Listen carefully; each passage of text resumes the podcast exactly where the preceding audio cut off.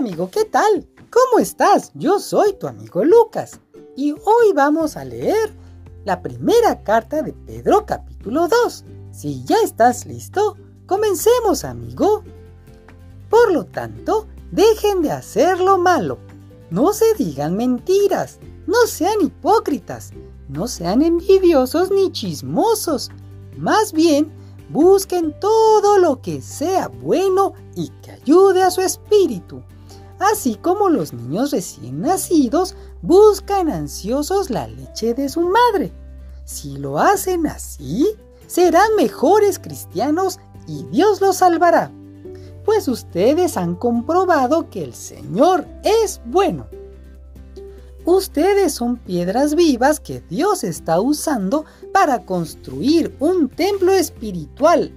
Por lo tanto, acérquense a Jesucristo pues Él es la piedra viva que la gente despreció, pero que Dios eligió como la piedra más valiosa.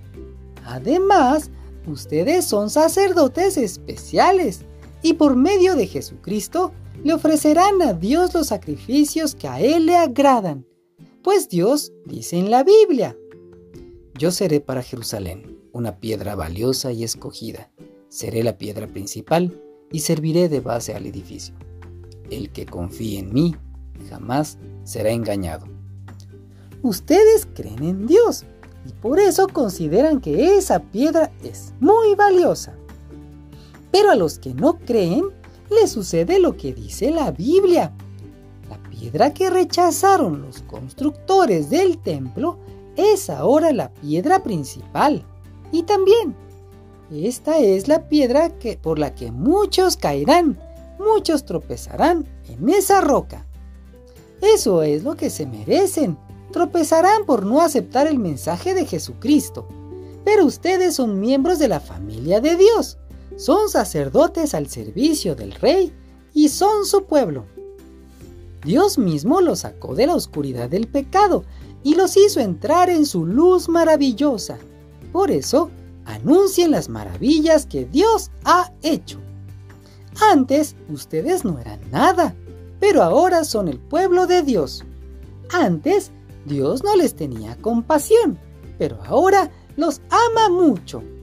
Amados hermanos en Cristo, les hablo como si ustedes fueran extranjeros y estuvieran de paso por este mundo.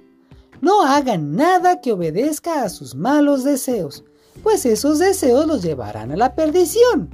Pórtense bien cuando estén con gente que no cree en Dios. Así, aunque ahora esa gente hable mal de ustedes, como si fueran unos malvados, luego verán el bien que ustedes hacen y alabarán a Dios el día en que Él les pida cuentas a todos. Para que nadie hable mal de nuestro Señor Jesucristo obedezcan a todas las autoridades del gobierno. Obedezcan al emperador romano, pues él tiene la máxima autoridad en el imperio. Obedezcan también a los gobernantes.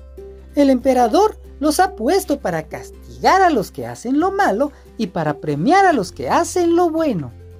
Dios quiere que ustedes hagan el bien, para que la gente ignorante y tonta no tengan nada que decir en contra de ustedes.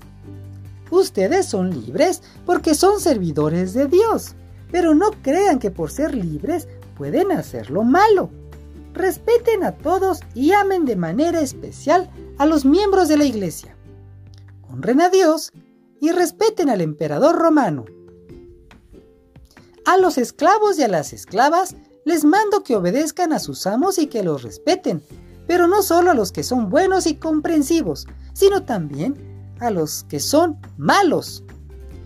Dios bendice a los que por ser fieles a Él sufren injustamente y soportan el sufrimiento. Si alguno es castigado por hacer algo malo y soporta con paciencia el castigo, no está haciendo nada extraordinario. Pero si uno sufre y soporta el sufrimiento por haber hecho algo bueno, Dios lo bendecirá. Si acaso sufren injustamente, recuerden que Dios les ha ordenado sufrir con paciencia. Y en eso Cristo les ha dado el ejemplo, para que hagan lo mismo, pues Él sufrió por ustedes.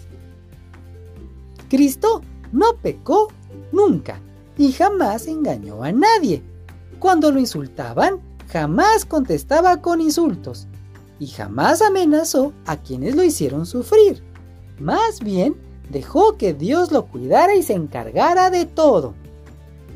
Pues Dios juzga a todos con justicia. Cristo hizo suyos nuestros pecados y por eso murió en la cruz. Lo hizo para que nosotros dejemos por completo de hacer el mal y vivamos haciendo el bien. Cristo fue herido para que ustedes fueran sanados.